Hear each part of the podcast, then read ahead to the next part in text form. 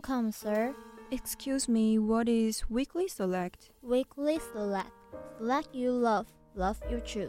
质感生活，好好掌握日常的美好。体验生活，让你更了解周遭的事物。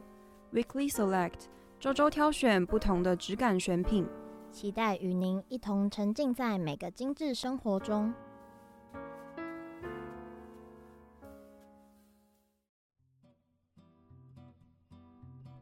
欢迎大家来到本周的 Weekly Select，我是主持人 Winnie，我是主持人 Lia。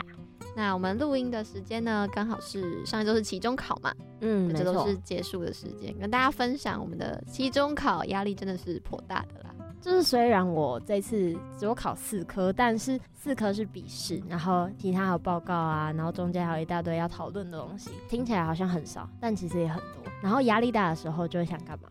喝饮料，对，我超爱，应该不是说我超爱，是我原本不是每天会固定去饮料店报道的人，但是期中考的压力大，让我每天就是都去不同的饮料店报道，就会觉得应该要犒劳一下自己。对，再加上最近的天气真的太热了，真的。秋老虎什么意思？现在十一月初了，每天三十二度、三十三度，走到外面觉得快被晒成干了。因为我们学校附近有很多饮料店，所以我在期中考那一周，一周里面大概可以喝到两到三杯啊。一周没有到很猖狂，但是也算不少的数量。我觉得跟你比起来，我很猖狂，我真的超猖狂的啦，真的。那你饮料店都喜欢喝什么样的饮料？我比较喜欢喝天然一点嘛，就是我喜欢喝茶，但是我必须要加东西在里面，摇啊摇啊摇啊摇。呃，我身边有很多朋友，他们是比较像温妮一样，比较喜欢喝茶的。那我自己是比较喜欢喝奶的。我身边比较喜欢喝茶的那些朋友们呢，他们就是因为茶有那种独特的香气，没有错，就是那种别的植物或是别的种类的饮料绝对出不来那个味道，它是一种气质清香的感觉。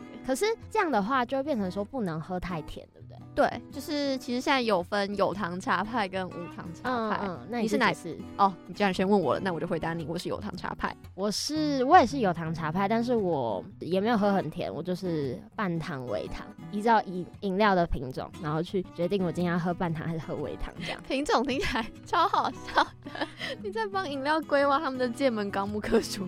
那你自己是什么？我喜欢喝最多就是到微糖，嗯，除非心情真的很差很差，差到我觉得我需要一点 sugar high 一下那种感觉，我才会最多点到半糖。因为其实我觉得微糖跟无糖是真的可以去体验到那个茶本身带出来的香气跟回甘的感觉。没错没错，回甘。茶里王不都说回甘就是清香吗？现泡吧。啊，回甘就是现，泡。对对对对。然后我们刚刚其实讲到茶嘛，那茶这件事情是我们期中考的舒压方式。但其实呢，回想到我以前可能阿公阿妈，嗯，我阿公阿妈就是他们可能在公园啊下棋的时候啊，又或者是平常看电视的时候啊，没事也会泡一杯茶啦。我阿妈是这样，你阿妈有这样吗？我阿公阿妈他们是每天早上把自己那种 day 恰你知道不？就是一整台车，然后上面有小火炉啊、嗯、那种、嗯，他们就会每天然后从仓库里推出来，放在我们家七楼，然后各个地方的阿公阿妈就会准时在九点前集合完毕，出现在他们家楼下一起喝茶聊天，然后我阿姨还会准备瓜子啊、小零食 给他们嗑。喝茶好像真的是就是老一辈的老一辈的舒压方式、休息方式、休闲方式、交朋友的方式，没错。嗯，那如果讲到老一辈是喝茶嘛，文你觉得就是我们年轻人的舒压方式是怎么样？喝酒。喝酒听起来好像不太妙，哎、欸，身为一个大学生讲这些应该是合法的啦。但是这边提醒一下哦，未满十八岁请不要饮酒，然后喝酒以后不该做的事情就不要做哦。他刚刚讲到说喝酒这件事情，其实我们上一集呀、啊，在维尼有分享他自己就是喜欢的那个摄影风格的时候，也有稍微提到酒馆里面会有特殊的那种氛围感。哎，你居然还记得？所以氛围感就是在酒馆里面啊，又或者是那些酒吧，就是他们会。那种氛围会让人觉得很放松，没错。就虽然以前大家都会说什么灯红酒绿啊，但是酒哪有绿啦？吼，这种词都乱说。但就是它就是要营造一个让大家很迷幻的感觉。对，没有错。那种氛围下，其实就是让人不自觉放松。就像我们刚刚说的，老人家在喝茶聊天啊，沏沏茶呀，说说笑啊，很放松。可能我们的方式就是这样啦，嗯，但不一定是说每个人都会选择这种方式，只是刚好。我们两个撞上这种方式，觉得都很不错。对对对对对对。那么我们这次为什么呢？要把老人家的休闲方式跟年轻人的休闲方式放在一起呢？是因为我们这一集的主题叫做茶酒馆，听起来有点冲突。其实那时候列这个主题的时候，我自己也觉得有点吓到，就是嗯，这两个东西感觉好像差很多东西，怎么会结合？因为是我提的，嗯嗯嗯，对。然后我那时候就是跟莉亚说，其实现在在某些茶叶的集中地，例如说大稻埕，是以前茶叶很盛行贸易的地方，他们近年来很多都是在做转型，用茶当调酒的原料，然后去调配出不同的口味啊，甚至可能比你想象中还要更多。这也是当初为什么在写企划案的时候，我就把它写上去，因为我觉得很有趣，它就像是两个年代间吗的一种碰撞的感觉。嗯，对，有种有种这种氛围。所以其实那时候就是列出这个主题的时候，我自己也是蛮好奇的。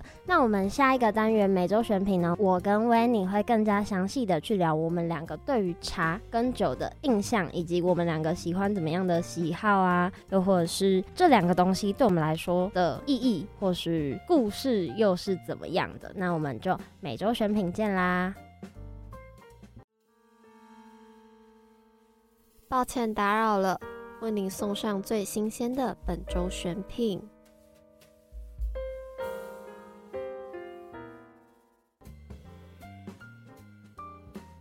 欢迎大家回到 Weekly Select，这是每周选品，我是主持人 Winnie，我是主持人莉亚。那我们刚刚有讲到，就是在饮料店会点什么？我说茶，你也说偏奶类，但是你可以喝茶对吧？我可以喝茶，我可以喝，对，还蛮喜欢的。我知道你这个问题是因为身边是有些人是完全不能喝茶的。没错，我阿姨也是，就是只能喝果汁类。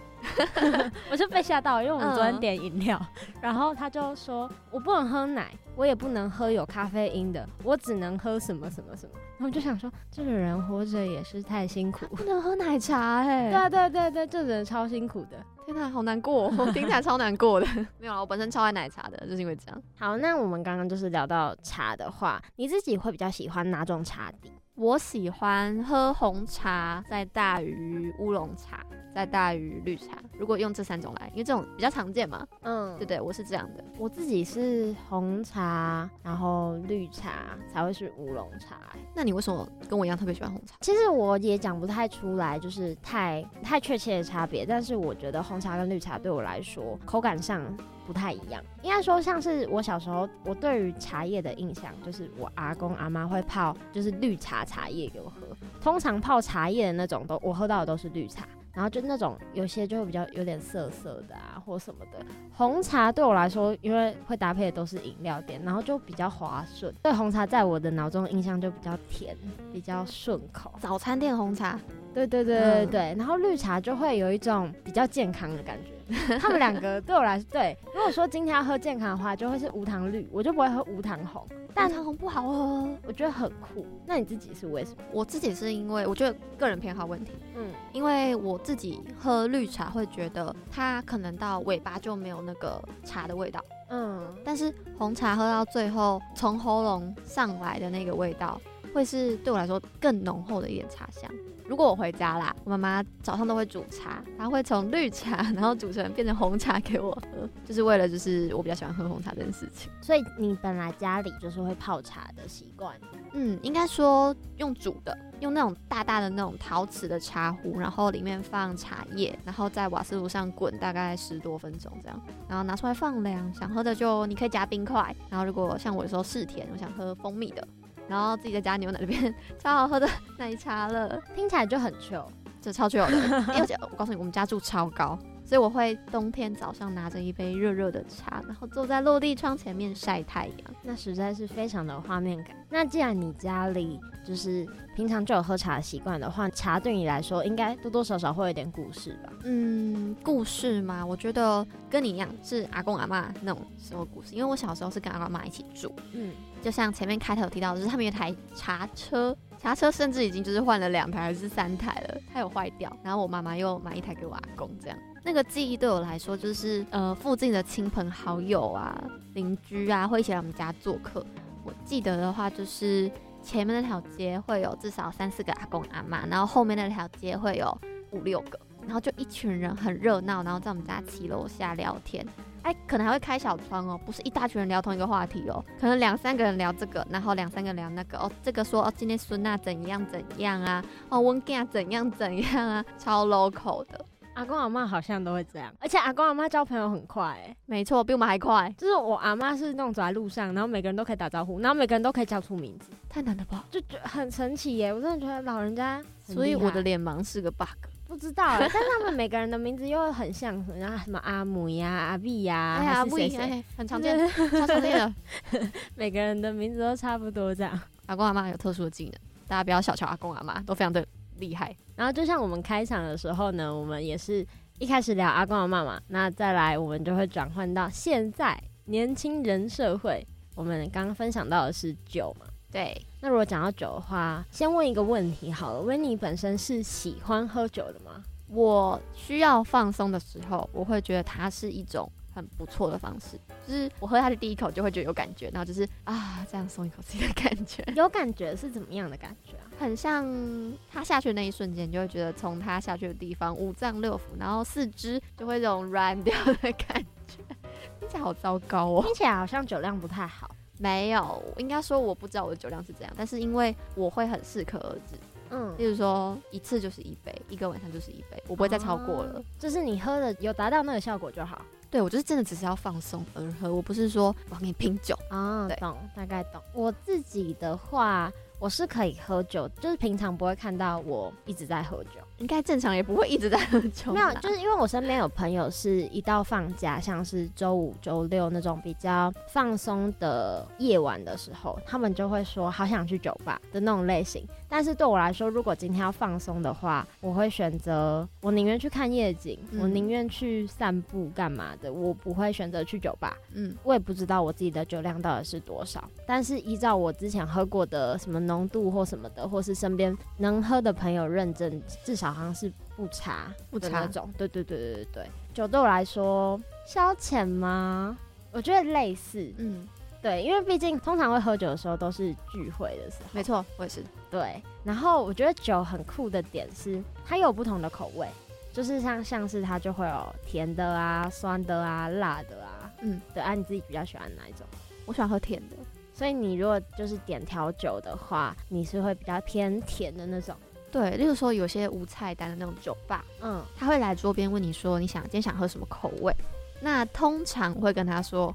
我想要酸酸甜甜，但是甜多一点。对，如果是这样回答的话，我会这样说。我好像也比较偏甜的居多，但是我会偏甜，然后问他说哪一个酒精浓度比较高 因为我觉得都要喝酒了，所以就重一点。就是至少要喝点有酒感的东西啊。哦，所以你会想要有那个酒的感觉哦，因为我可能喝梅亚酒比较多。哦，其实美酒，美酒也是一种不同的感觉啦，我觉得就是不自知的感觉，我自己是这么觉得，所以我没有到非常喜欢那个味道，我就会喝美酒。嗯、哦，所以如果说调酒跟啤酒的话，你自己会比较喜欢调酒？调酒，没错。那为什么就是你不喜欢啤酒？原因是什么？我觉得是因为之前喝过太难喝的。就是超爆苦，然后苦到是从喉咙一路再涌回来那种感觉。其实我大概到高三下才开始喝酒，正常来说也是啊，十八岁啊，姐姐。高三下啊、哦，好像是，哎、欸，对耶，对吧？对，高三下才开始喝酒。我不喜欢喝啤酒的原因是因为我如果去超商买一瓶那种铝罐的啤酒啊，我是喝不完的。你喝不完？一罐喝不完。但是如果你今天倒在杯子里面，然后叫一口刷掉，我可以喝完。这有什么区别？我就问一下。就是我不知道哎、欸，因为它对我来说，就是它太苦了。因为如果一瓶拿在我手上的话，你不可能一口直接把那一瓶喝完，我也不会。所以我就会变成一直拿着它，然后它就有人喝不完。但是如果你今天是倒杯子，然后你就看到那个容量就这样，然后你就一口气把它灌下去，哦，那我可能就可以喝掉好几瓶。我觉得你有一种知己知彼的感觉，超好笑。啤酒对我来说，就是有一种我平常也不会太想要去买它。嗯，真的，我懂，我懂。对，但我喝酒的话会想睡觉，很困的那种吗？没有，没有，没有，就是助眠。我觉得你未来一定是那种，就是摇晃一个酒杯啊，然后倒在自己的床旁边，然后就咚就没意思那种。你超像这种人的，真的，因为我喝酒的话，真的睡意会起来，没有喝醉，但我睡一会起来，就是很好睡，就还蛮棒的啊。另类安眠药。对对对对对对，但其实我身边也有蛮多就是酒量不太好的朋友。有没有发生过什么好笑的事情？嗯，我想一下，我身边的朋友的话，好笑的事情好像没有，但是他们就很容易酒后吐真言。我还真的看过酒后吐真言，那真言好像在这里不能讲哎。没有啦，就是那些真言，就是可能你平常在跟他相处的时候，因为大家平常相处的时候都会比较属于拘谨一点，开心哦，开心，对，比较开心的那种氛围。但是在喝酒之后啊，可能再加上酒吧的那种气氛营造，哦，这样对，然后那个灯光照映下之类的，就会变成说，他们可能开始讲他们内心深处的啊，讲以前的故事啊。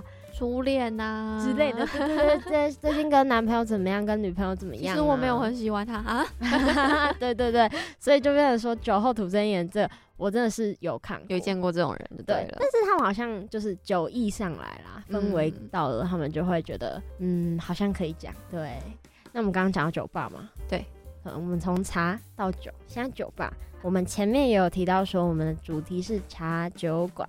那我们这间茶酒馆呢，它很特别，它是位于大道城。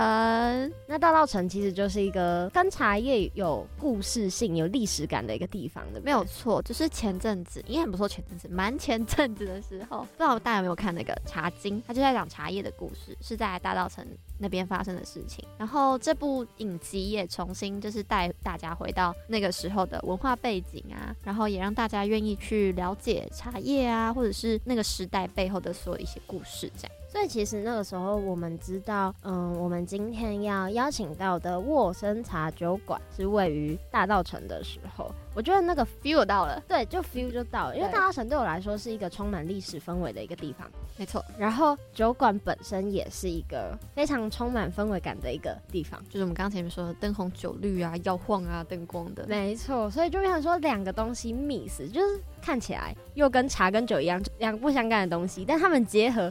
他好像意外的又蛮合的，对，嗯，没错没错。所以其实我自己本身也蛮期待，如果在接下来的访谈下 get 到什么东西，对，这到底会碰撞出什么，然后又会让我就是在未知的领域里面，又可以从来宾的口中又可以听到什么。因为其实认真来讲，市面上以茶入酒的不多，听起来感觉应该也不太容易。因为茶有自己，它属于它自己的个性，嗯，就像我，就像我们刚刚喜欢的那味道的感觉是一样的。对对对对。然后如果感觉如果不同的酒。配上错误的茶叶，应该就会苦，嗯，感觉味道就会跑掉吧？也许我们不知道，这我们超好奇的。对对对对，然后我们这些呢，我们现在提出来这些疑问，也会在之后的访谈去问我们的来宾，请他跟我们大家介绍，究竟茶跟酒他们两个到底要怎么结合，怎么 mix，怎么搭配会更顺口、更好喝？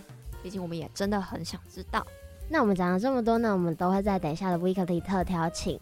沃森茶酒馆的来宾跟我们细细介绍关于茶酒馆的一切哦。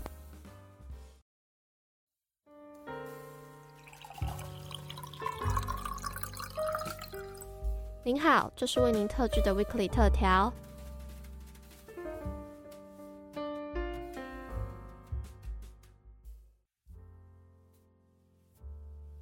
欢迎大家来到本集 Weekly Select 的 Weekly 特调。那我们刚刚在前面的每周选品当中，有聊了非常多关于茶，还有关于酒，还有关于茶的调酒这件事情。那我们当然呢，也邀请到了更厉害的来宾来跟我们聊聊更多有关茶酒的故事，还有一些精彩的内容。本集的来宾呢，是来自在大稻城开设茶酒馆的沃森茶酒馆主理人阿元，来跟各位听众分享他对于酒跟茶的一些情怀跟故事。那我们欢迎阿元。Hello，大家好，我是沃森茶酒馆的主理人阿元。那就是刚刚阿元有介绍自己说他是沃森茶酒馆的老板，然后 Winnie 也有说他其实是位于在大道城的一个茶酒馆嘛。那听到茶酒馆，因为这个词其实不常见，通常听到都是纯酒吧啊，或是就是茶室，然后没有想到这两个东西可以结合。嗯。那我想问一下，当初阿元想要就是创立这个沃森茶酒馆的，就是原因是什么？其实我们在沃森之前是先白天有营业嘛，嗯、白天是那个 ASWT House，我们就从做 ASW 的一路上，其实我们在更之前就是在茶叶的相关产业。哦，这边补充一下，我本职是设，本职是设计师，然后我们在过去有接过一个茶叶的设计、品牌设计的案子。那在那个过程中，就是我们对茶叶有越来越多深入认识，然后也喜欢上台湾茶。慢慢的，我们也去思考说，怎么样可以有让大家更可以平易的喝到茶的方法。因为我们传统在喝茶的时候，很多茶馆会给你一个门槛，就是你看到茶器摆在那边，然后你要那样子泡茶的时候，其实大家要跨过那个门很困难。嗯，对，所以我们其实，在 ASW 开的时候的设定就是让它更轻松化一点，所以我们用了英式下午茶的 serving 方式，让大家不用太去思考茶怎么泡，而是可以直接喝到好喝的茶。这样 ASW 开了一段时间之后，其实那个时候是日本开始有很多酒吧跟日本的茶开始做结合。嗯，我们中间一直也在思考说，哎，有什么更多的延伸方式？那所以中间就有花的时间去日本考察。后来就启发很多了，就是哎、原来有过去想的一些东西，那有不同媒介可以去呈现。然后因为跟酒结合之后，它也会有不同的风味发生。在这个背景下，我们就开始去思考说，好像台湾的茶酒可以来怎么做尝试。对，那当然一方面的原因也是你房租就一样付啊。那你如果只有白天营业，对，那如果晚上再营业的话，就是你的那个租金成本当然就会算起来就会比较低嘛。就是这是比较现实的考量。对，那后来才在这个背景下面衍生出了沃森茶酒馆。哦，它其实是一个比较多方面的因素才诞生的一个茶酒馆。对对对，它是有经了经过了蛮长时间的思考和累积，然后还有一些契机，就刚刚说的，知道日本开始在做这件事情，然后去看他们怎么做。那沃森它本身，它对自己的品牌的定位，就是说风格，你们是怎么样去制定它的？其实沃森的定位是有变形过几次的。我们一开始是只是纯粹是 ASW 嘛，那那个时候其实大稻城里面有很多传统的茶行和茶商，所以我们其实在最初设定的时候，我们就希望跟其他的传统店家拉开差距，做一个比较不一样的区隔。传统茶比较多，可能是一些高山茶，然后可能乌龙类的包种、铁观音之类的。那我们的选择就是以重发酵或全发酵的。我们一开始的时候，menu 上面全部都是红茶，那就是跟他们会完全不一样。那当然也是一方面，红茶的选择或者重发酵茶的选择的话，它的泡茶的器皿上面比较不会那么讲究，它会降低一些。嗯，门槛门槛对，嗯、然后还有，因为它全发酵的关系，或者是重发酵的关系，所以它的茶的稳定度比较高。对我们来说，它也会有储存上的优势，就是我不怕一包茶开封之后很快会变味。再到后来的时候，因为 ASW 这个名字，它本来是跟着建筑物走的。嗯、就是建筑物是屈臣氏大药房嘛？对，嗯，那它的英文是 A.S. Watson，所以就取了英文的头三个字 A.S.W。那我们后来到了准备要做酒馆的时候，其实我们一开始的英文是晚上的时候一开始是用 Watson，哦，就是屈臣氏原本屈臣氏的那个名字，对，去做酒吧的名字，嗯。可因为我们一直在思考说，我们想要把它本身再拉回更多一点的台湾的风土的主体性上面嘛，才从那个音就是蛙神这个音延伸出了沃森。然后，因为我们想象的是台湾其实是有很多的森林的，那个森林有很丰沛的物产，就是包括茶，去这样子抓住这个意涵之后，我们再重新去推就是沃森茶酒馆这样。它主要还是回到说，就是更更去传达出不同的台湾山林间的不同的风味这样。那刚刚有提到，就是名称上是有跟其实有跟大道城的历史稍微有结合嘛？茶酒馆本身的装潢风格啊，或者是营造氛围，会不会也想要跟那种古色古香的感觉结合？嗯，其实那个时候的设计是有去跟那个时代感去做连连接，因为迪化街比较风华年代，大概就是在茶经那个年代吗？就以茶很嗯兴盛的时候，呃、的时候对对对，大概就是日治日治时代为为最。最大的时候，嗯，然后后来当然他们那边有一些产业转换，就是不管是南北批发，或是布市，或者什么之类的，所以他有经历过一些变化。那但是茶最最兴盛的时候，大概就是在日治时期。我们那时候在做的时候，另外一个点是因为他的那时候有很多所谓的。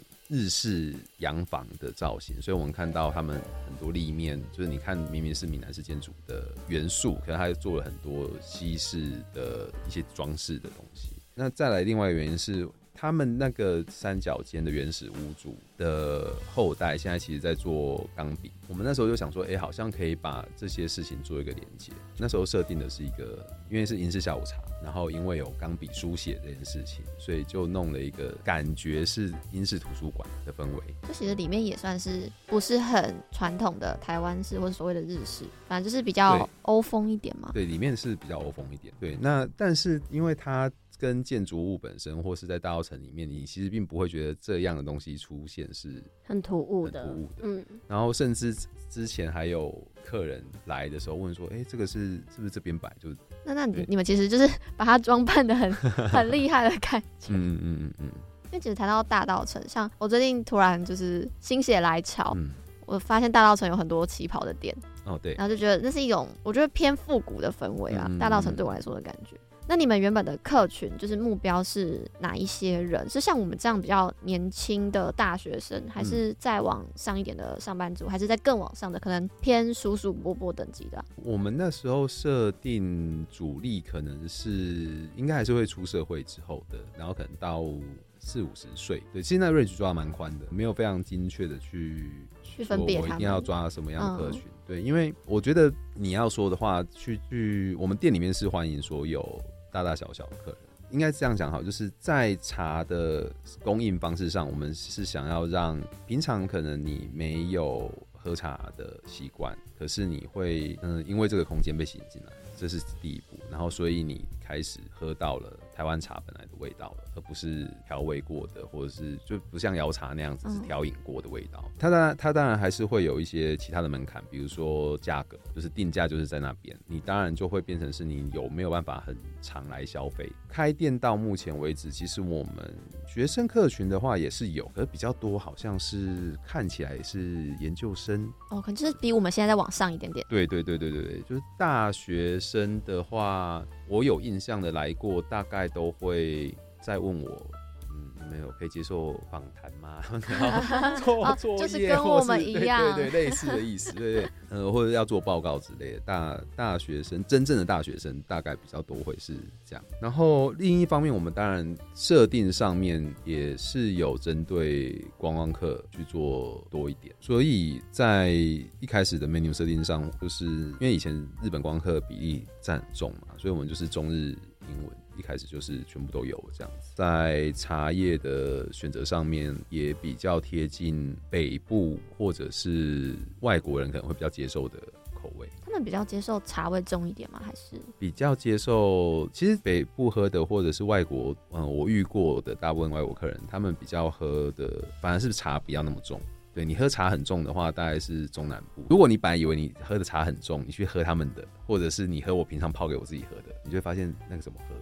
是，对，我们泡的那个，因为要把滋味泡得很出来，我们习惯喝的要把滋味泡得很出来，然后所以茶叶下的量，然后泡的时间都会很长，然后我们很喜欢那个一喝下去很苦或者是很不舒服，可是因为你的茶的本质是好的，所以你后来会转换出很多风味和层次出来。对，可是前面那一关很不舒服的部分，应该很多人没有办法。但我自己我自己很喜欢的茶，很多时候我跟就是我买的时候，我没办法在店里面供应啊。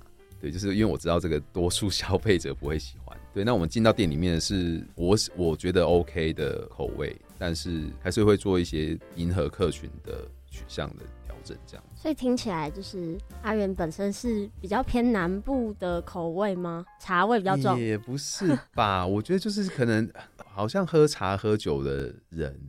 嗯，都慢慢的会去喝一些很，你知道平平常的，就是我们如果是喝一般的冲泡浓度的那个时候，我们可能是当水喝，就是我们并不会把它特别特别视为我在喝一个茶，茶对对对对，嗯、然后等我们自己觉得哦。好，有空可以来泡个茶的时候，就是就是往死里加茶叶，往死里加，然后往死死里泡这样子。对对对对哦，原来。那么你刚刚讲的这些差异啊，是之后在做调配的时候才发现的，嗯、还是其实你本来就对于这方面就是有稍微的了解？消费者的口味，对对啊，就是呃，本来就有一些了解，但有有有些事情我并不是本来那么的清楚。嗯。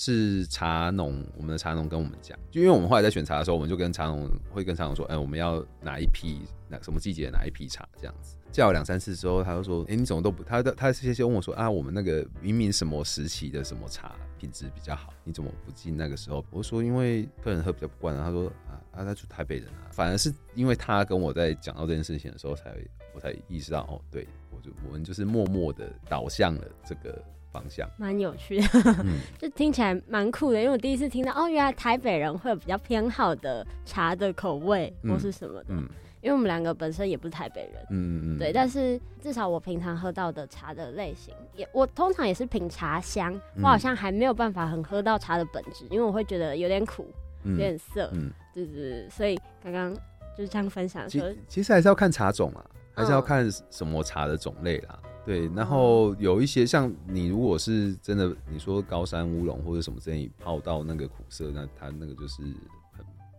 不对的事情，所以还是就是不太一样啦。根据情况跟客人还是有不同的选择之类的。对对对对对。因为我们说是茶加酒嘛，那我们比较好奇的是，跟酒去做搭配的茶叶是去怎么挑选，或是怎么去制定出来的？当然，一开始在规划的时候，一方面是以店里本来就有茶叶为主，然后有些有些调酒我是从茶开始想，就是我先设定我要用这个茶。那我再去配合它可以搭配的基酒。那有一些我是因为喝到某个基酒觉得很有趣，所以我才去想说，哎、那这样什么茶可以去搭配它？所以它的那个发展方向并不是说有一个每一次都有一个很明确的该赖在那里。对，可是你要说的话，就是大概的方法都还是会说，不管是以茶或以酒为主体，那我会都很仔细的去喝出它的风味的一个状态，因为你会有温度的变化，因为我们通常茶是喝热的。嗯，然后它在低温的状态下面的时候的风味，然后跟它如果要跟其他的不同的酒也好，利口酒或者是有可能其他香料去做结合的时候，怎么样会是相得益彰的？那什么东西会是被盖掉的？对，然后再去做测试。店里面的有在酒单上面供应的酒款，其实不尽然都是我决定的。对对，通常都是我做完之后会让我们全店的人喝，然后喝完之后看大家反应，再决定要不要上酒单，对不对？因为我我老婆就很常跟我说，照你喜欢喝的放上去酒单，我们就要倒了。你茶就已经比别人浓了，就是也不是也不是茶比人家浓，而是因为我就是因为嗯、呃，我觉得喝喝各种味道，或是你当你吃吃的好东西多了，喝的好好东西多了之后。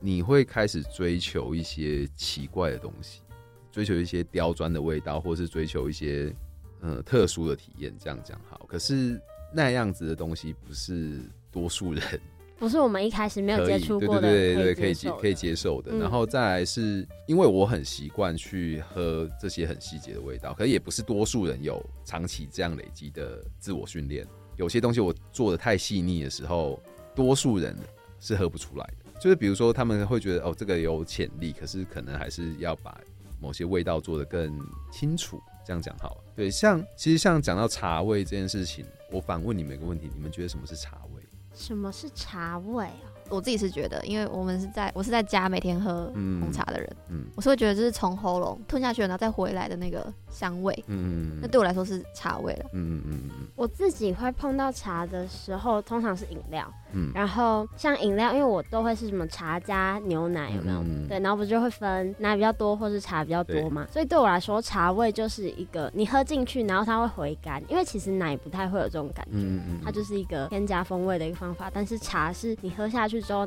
就是那个味道还会在你的味觉里面留存，然后回甘的那种，很形容不出来，很怎样？可是你看哦，其实像有些东西，它也会，你们刚刚讲的这种描述，在某些饮品也好，或者食品也好，也会发生。就是比如说，好，你喝酒，有些酒精浓度够高的酒，它的 body 和它的值都够的话，你喝下去，它一样会从香气，你在呼吸的时候，它香气一样会从你的喉间出来。这个状态，它你不会说它是茶味，这样讲好。再打个比方，就是像呃，有些时候我们吃一些鲜味很够的东西，乌妈米，嗯，鲜味很够的东西的时候，它也会你吃进去，然后过一会，它味道会残留在口腔里面很久，然后它会生津，它也会有一种类似回甘的感觉。所以它会变成说，大家在想茶味的时候，每个人想的是不太一样的事情，大家的心理的生活经验也好，或是感受也好，其实是不太一样。另外，比如说你去做咖啡品饮，在品饮的时候，大家会说，哎，这个很有茶感，因为烘烘焙的关系，它所以刚好有类似到中烘焙的茶，或者是重烘焙的茶之类的，所以会用这样的形容。可是这个又跟刚刚说的回甘或什么这些是不太一样的概念。但是很酷哎，因为我们我很少听说，对，没有去想过他可以用它来这样形容。对对对对对，所以这边我们其实店里面也常会遇到有客人说，哎，就是这个茶感不够，或是茶味，他觉得没有茶味。其实我心里面都有潜台词，就是说你。你知道什么是茶味吗？心里面默默很呛。你知道什么是茶味吗？你知道我们在喝茶的时候，你其实我们在喝茶的时候，我们不会用茶味去形容茶。你如果真的要试着形容的话，你可能会讲出一些其他的风味，比如说，呃，有可能有芭乐的香气，有什么香气，然后喝起来有，比如说红茶好，它发酵度和烘焙关系，它可能会有一点梅子、乌梅的味道之类的，更具体一点。对对对，我们会用一些具体的形容词去形容它，而不会说茶味。茶味嗯，对。后来呢，我觉得。大概大众的茶味很重，其实你就是把它的调酒里面的茶。大概就是把那个茶泡到比我喝的浓度，自己喝的浓度还要再更浓的很不适口的状态去做调酒，客人大概就会喝得出来。哦，这里面有放茶，这里面有茶。哦，对，可是那样的东西就不是我理想的。对，因为因为对我来说，应该是把它跟酒的风味，它的酒谱里面的每个东西的东西去拆拆解和重新组合之后，产生出的一个新的东西。所以我觉得还是说，那是一个沟通的过程。当然，我们后来有再把一些酒款的调酒的特质再强。就是我们现在的 balance 细腻度其实是有在调整过，我觉得以前可能更细腻，那现在有做的更大众，大家 就是酒酒单上面可以点到的，是你大概一喝就会就会大家可以感受说少说少数几款真的是因为它的茶的味道跟它其他组合的东西太太融合，你除非你有喝过那个茶，你对那个茶的认识度够深，不然你不会知道哦，原来那个味道是茶给你的，不是其他的东西给你。就是其实都有在调整过了，对，都有在调整。比、嗯、如说原本怎么样，现在就还是长怎么样。那我们刚刚有聊到，就是说茶的那个风味或者说那个感觉，嗯，要在酒中去凸显出来。那茶跟酒，你们会去怎么样取得一个平衡？例如说，因为像你说，你说，比如说酒谱比例上面或者什么之类的。那这样说好，就是因为每个人对茶的感觉和对酒的感觉各自是不同的。嗯会不会对客人，例如说客人想要茶多一点，或是酒多一点，会去帮他做平衡吗？还是你们就是一定会按照你们之前的可能比例或是配方？基本上，如果是在酒单上面供应的，然后而且你可能是第一次来我店里，你都还没有喝过的，我就会按照上面然后原始的酒谱去做给你。我其实比较少听到，就是有人跟我说想要茶中一点，酒中一点啊。十之八九都是说问他要喝什么，他说酸酸甜甜。啊，对对，大家会用酸跟甜来用。对，可是你可以喝多酸，对你可以喝多甜，这又是另外一件事情哦，这又是进到另外一件事情去了。对，因为如果是新鲜柠檬汁的话，它会有一点涩味，然后一点点，如果处理不好的话，有时候会带一点苦。哦，柠檬皮比较那个。对对对，如果你那个柠檬皮嗯压太多的时候，可是我通常是不会苦啊，可是通常会有涩。你的甜是要甜到涩味不要喝到嘛？因为我自己心里面有一直有一些门槛，当然就是我会希望客人先点了第一杯酒之后，你给我你喝第一杯的 feedback，所以我才会知道哦你的期待是什么，就是不管是要茶的比重更高，或是酒的比重更高，或者是想要更酸或更甜，或者更不酸更不甜，就是可是你要有第一杯来做一个 baseline，对，然后跟我们 feedback 之后，我们才有办法去为你推荐下一杯，或者是更后面的帮你克制调酒。所以通常如果他提出的东西太笼统的话，大概也就是。我们就会想说，嗯，当然酒酒单上面有设定好一些，就是偏酸、偏甜的、偏什么。然后就推荐他们点，可是就是大概那样。比较多后来奇怪要求的，就是反正是要熟客啦。每个熟客大概喜欢什么样的方向，我会大概有概念。然后他们也很多，因为喝喝调酒就是很喜欢换着，一直换着不同东西喝。就是他们可能会，比如说今天他要喝三杯好了，他们大概会点两杯，就说哎、欸、有没有什么新招，什么新招？然后第三杯再点一个啊最熟悉的味道之类，大概会是这样子的。一个流程，所以大概我们在供应上面，就你刚刚说的茶跟酒的比例上面调整的这件事情的话，基本上是就像刚刚说的，一开始在做你是第一次来客人的时候，我并不会特别的做调整。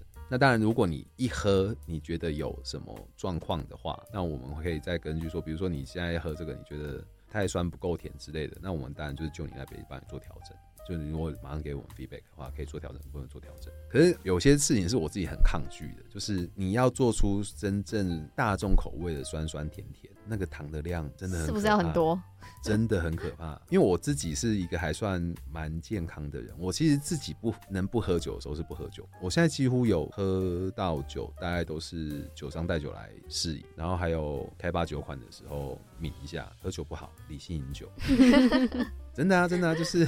对，明明自己开茶酒馆，可是说这种话，但是我我觉得我们还蛮自豪的，啊，就是，但希望这不要立起，可是我希望可以维持下去，就是我们从店里从茶酒馆开始到现在，没有客人在我们店里喝醉闹事过，没有客人在我们厕所吐过，这是我们最自豪的事情，就是理性饮酒，就是喝酒助兴 OK，但是理性饮酒，然后所以这就回应到刚刚说，就是常常客人跟我说要酸酸甜甜，我心想说，还是我跟你帮你们算好一杯这个量是多少，决定你要不要 点，因为那个真的很可怕。所以要我们就是可以感受到的酸酸跟甜甜，那些真的是它的加进去的糖的量是真的非常的夸张那种，很很激烈，非常激烈，真的、喔、非常激烈。跟外面饮料店如果用饮料店的什么，会比饮料店还要多。尤其是如果你想要喝到酸酸甜甜又没有酒味，酒味至少三分之一是糖，整杯三分之一是糖，至少三分之一。等一下，这这点夸张了，有点颠覆了，吓到。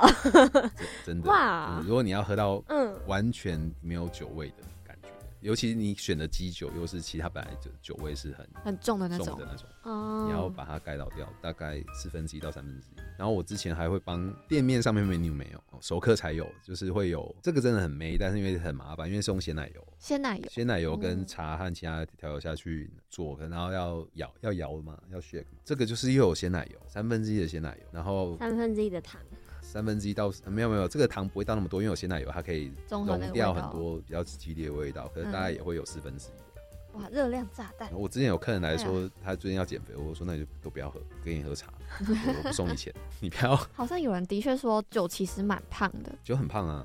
如果你有长期在喝酒，你要减重的话，那你首先第一件事就是先戒酒。对，有听说是这样的说法，而且大家喝酒的时间在晚上，通常在晚上，对对对，对，就更不好受。对对，对。但是没有想到，其实里面涵盖的热量是这么多的，很可怕。所以，所以我们店里面目前有 serving 的，都比常规的酒谱都还要再减量。那当然还有个好处啊，就是你当你把那些糖和酸降下来的时候，你你比较好的去表现茶跟基酒本身的特性。嗯嗯，对。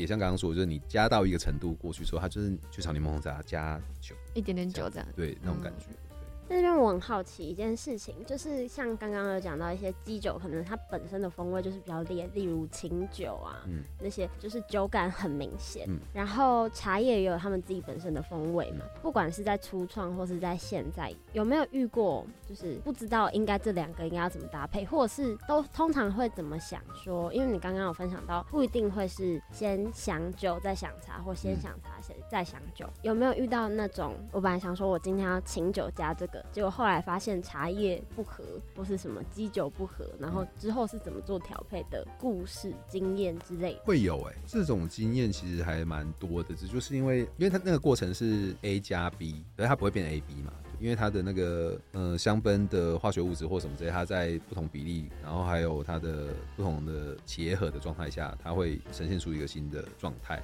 打个比方好了，香味很浓很浓的时候，有时候你会觉得是臭的，嗯、对不对？对对。好，所以你在做这些风味组合的时候，常常会，这也是它好玩的地方，就是它会你们会不知道得到。对，也有一些你本来觉得哦，这个茶的味道的什么部分是它的特点，你想要呈现出来，可是它加入这个酒怎么样，就是会。消失，嗯，对，那你就是要想办法换的东西呈现，就是这些都是有的。比较多的时候的启发，我是从熟客上面，就是说我通常在想的产品都是要更可以贴近多数人的口味，嗯，那迎合顾客一点。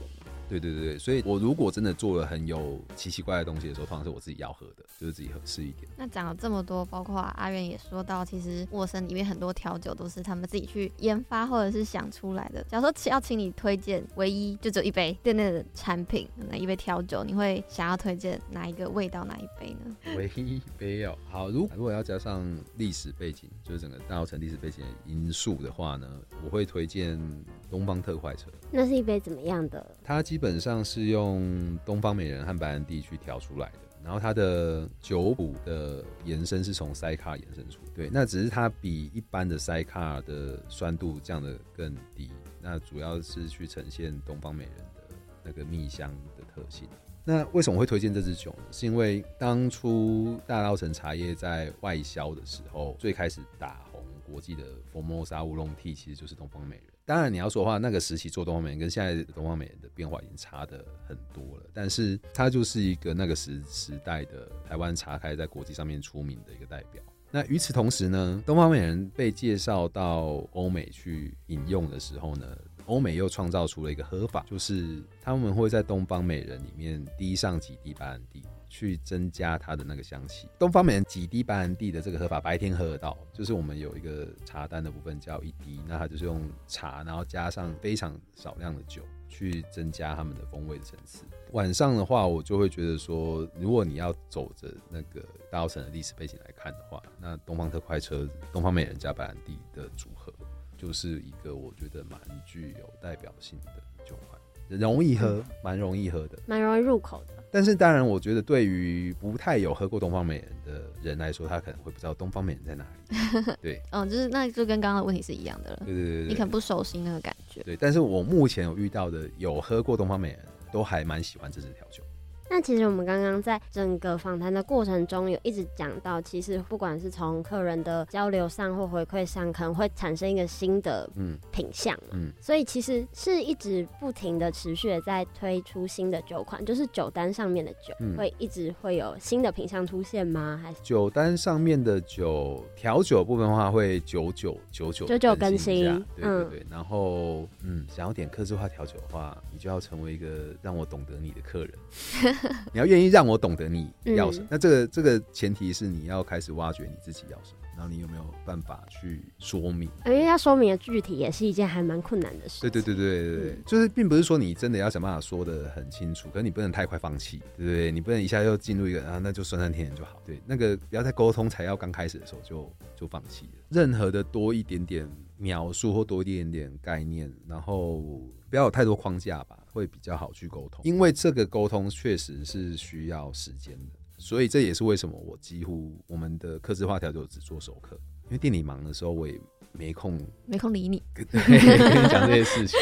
对，那我们最后的最后，想问 Iron 说，你对于沃森就是这个品牌，你未来的期待或是期望是什么？这东西最近才经过了不少变化，其实因为前段时间就又疫情嘛。然后就是各种，然后可能因为也是做算餐饮业好了，嗯，就做到有一个疲乏，所以本来有在想是不是收掉，嗯，对，之前是有在想这件事情，但是最近我们有一些契机啦，应该说所谓的契机是来自周遭的提醒，像比如说我老婆有一个学长，他们就是这两年这几年弄了一个脚踏车品牌。然后就是在做脚踏车这样子，他就一直觉得我们的品牌价值是很可贵，所以你要形成这样品牌价值，有些时候不是你花多少钱的问有，有有有有有些时候也不是你花多少力气的问题，对，这个不是你花钱和花努力就会得到的收获。之前其实，在疫情之前，本来是有。考虑要去日本拓点，但是反正后来就没有啊。就是我们去日本考察完，为了拓点考察完回来台湾就疫情了。哦，就刚好就对对对对对。然后准备可以去日本拓点的钱也在疫情的时候赔完了。嗯，对对对。所以这件事情就打消了这个念头。可是因为其实中间有发生的是，我们有另外朋友在那边创业，然后他就进我们的茶叶去日本卖。他有就是去大阪的百货公司，那时候就是办一些什么台湾周还是什么之类，然后会找台湾的产品进去嘛，然后他们就去摆。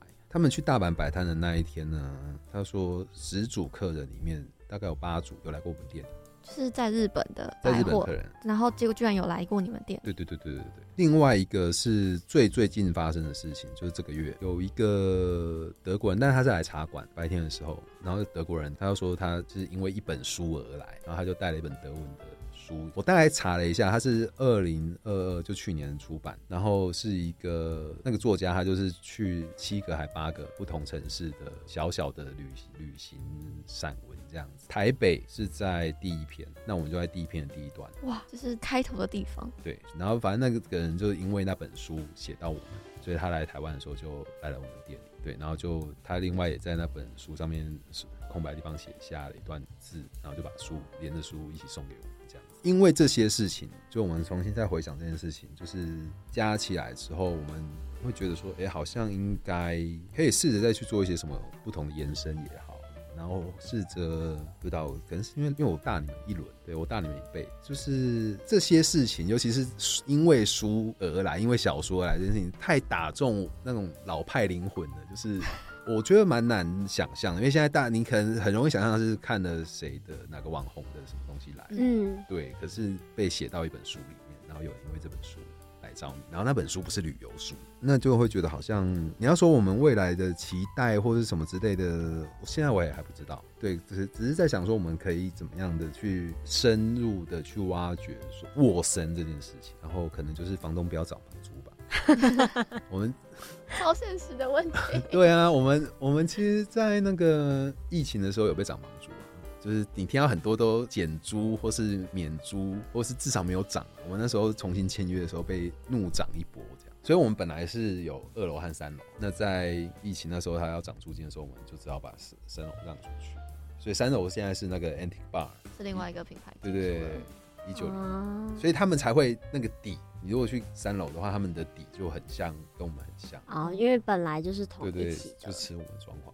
那像，因为刚刚是说对未来的期待或规划，其实也不会说一个一定会是怎么样。嗯嗯。可是刚刚在分享的时候，其实有讲到现在茶的交流算是比较少，嗯、那会不会有想要办什么在茶酒之类的交流会啊的活动等等？嗯，会有这个想法产生吗？不管是交流会也好，或是品饮会也好，就是我觉得我已经有点过了那个为大家的事情做事的年纪啊。懂。有，就是我觉得心、嗯、心心境上面不太一样。然后这是个人啊，然后因为现在有养狗，我一有空的时间我就要陪狗，就是这也是另外一个。然后还有一个很现实的点，就是其实我觉得我们现在的空间的状态其实是没有太适合去做这样子的。以前还有三楼的时候，其实我们三楼办了蛮多活动。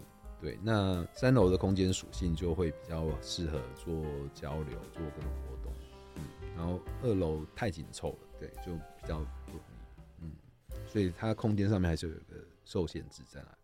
就如果都是要使用我们自己的空间来做的话。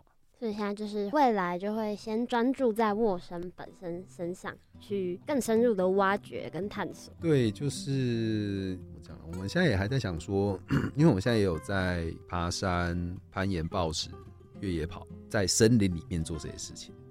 太太太就是太突兀了吧？就是跟茶酒本身比起来，对，可是它就是蛮跳的，但是跟名字本身好像又扣合跟，跟名字是有扣合的。所以我们一边有在想说，哎、欸，我们有没有办法去。让我们的生活跟这这件事情更融合一点。嗯嗯，对，所以这有可能是未来的方向之一。实际上怎么样，未来再说。对对对，现在现在没有去设任何的限制，这样。那我们刚刚其实听了阿元分享了很多，不管是茶本身，又或是酒跟茶的结合，又或是中间种种的故事，然后也有稍微听了一下，可能对未来的一些想法，或是在整个经历的过程，到底发生了哪些事，跟熟客们啊是怎么互相的双向的交流。回馈等等的，然后相信听众朋友跟我还有 Winnie 也透过这次的访谈，有更了解对于我们陌生的茶酒的这个词，以及它里面的更多的内容。然后我们今天就很谢谢阿元来到我们的电台现场，跟我们分享了这么多，谢谢。不会，谢谢你们。